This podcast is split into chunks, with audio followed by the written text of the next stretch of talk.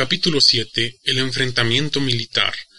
El maestro Sun dijo, Habitualmente, la norma en el uso de las tropas requiere que el general reciba las órdenes del soberano, que reúna las tropas y movilice las masas, que logre su cohesión y que prepare el campamento. Sin embargo, nada hay más complicado que el enfrentamiento militar. La dificultad del enfrentamiento militar radica en convertir lo sinuoso en directo y la adversidad en ventaja. Si haces que el enemigo tome el camino sinuoso, seduciéndolo con las ventajas, aunque despliegues tus tropas más tarde, llegarás antes que él. En este caso consiste la comprensión de la táctica de lo sinuoso y lo directo.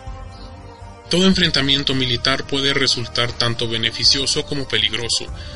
Si movilizas las totalidades del ejército para disputar una ventaja, no llegarás a tiempo, si para disputar las reservas parte del ejército, perderás los equipos pesados.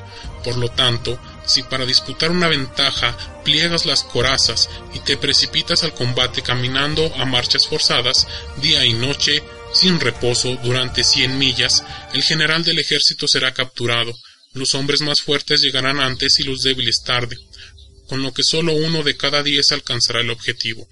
Si caminas así durante cincuenta millas para luchar por una ventaja, los mandos caerán y alcanzará el objetivo la mitad de los hombres. Si lo haces durante treinta millas, lo alcanzarán dos de cada tres.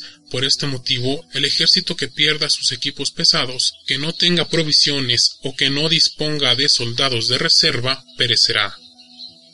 Así, quien desconozca los planes de los soberanos vecinos no podrá prever sus alianzas quien ignore la configuración de las montañas y de los bosques, de los desfiladeros y de los obstáculos naturales, de las lagunas y de las marismas, no podrá conducir su ejército.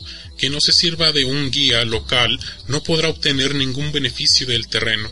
Por tanto, en la guerra utiliza el engaño para establecerte en una posición. Muévete siguiendo el beneficio y transfórmate por medio de divisiones y reagrupamientos veloz como el viento, majestuoso como el bosque, devastador como el fuego, inmóvil como las montañas, insondable como la oscuridad, ágil como el trueno y el relámpago. Divide tus tropas para el saqueo, reparte los beneficios entre ellas cuando extiendas tu territorio, y pondera los pros y los contra de entrar en acción. Vencerá quien comprenda antes las tácticas de lo sinuoso y lo directo, esta es la regla del enfrentamiento militar. El libro de la Administración Militar afirma, cuando las palabras no pueden oírse, se utilizan timbales y los tambores. Cuando no es posible distinguir las tropas, se utilizan banderas y estandartes. Por medio de los timbales, los tambores, las banderas y los estandartes, se logra unificar la percepción de las tropas. Una vez que los hombres han sido unificados en este modo, ni los valientes podrán avanzar por su cuenta, ni los cobardes podrán retroceder por su cuenta.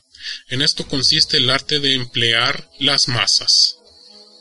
Así para que el combate nocturno prodiga el uso de las señales de fuego y los tambores, para que el combate diurno prodiga el uso de las banderas y los estandartes, de forma que te adaptes a las vicitudes de la percepción.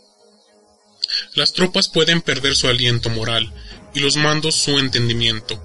Por la mañana el aliento moral de las tropas es intenso, durante el día va declinando, y al anochecer está agotado. Por esta razón, el estratega experto evita al enemigo cuando su aliento moral es intenso, y lo ataca cuando declina o está agotado. Este es el modo de controlar el aliento moral. Espera en orden el desorden del enemigo, aguarda en calma su agitación. Este es el modo de controlar el entendimiento. Próximo al lugar de combate, espera a un enemigo alejado de él, en reposo, espera a un enemigo fatigado, bien alimentado, aguarda a un enemigo famélico. Este es el modo de controlar la fuerza. No intercepta a un enemigo cuyos estandartes están rectamente alineados, no se lanza el ataque sobre un enemigo cuyas formaciones están disciplinadamente ordenadas. Este es el modo de controlar las condiciones de combate.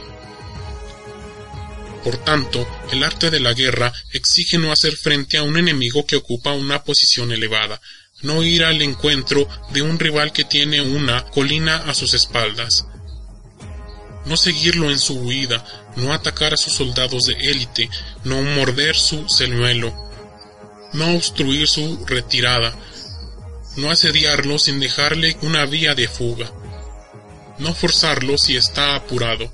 Estas son las reglas del uso de las tropas.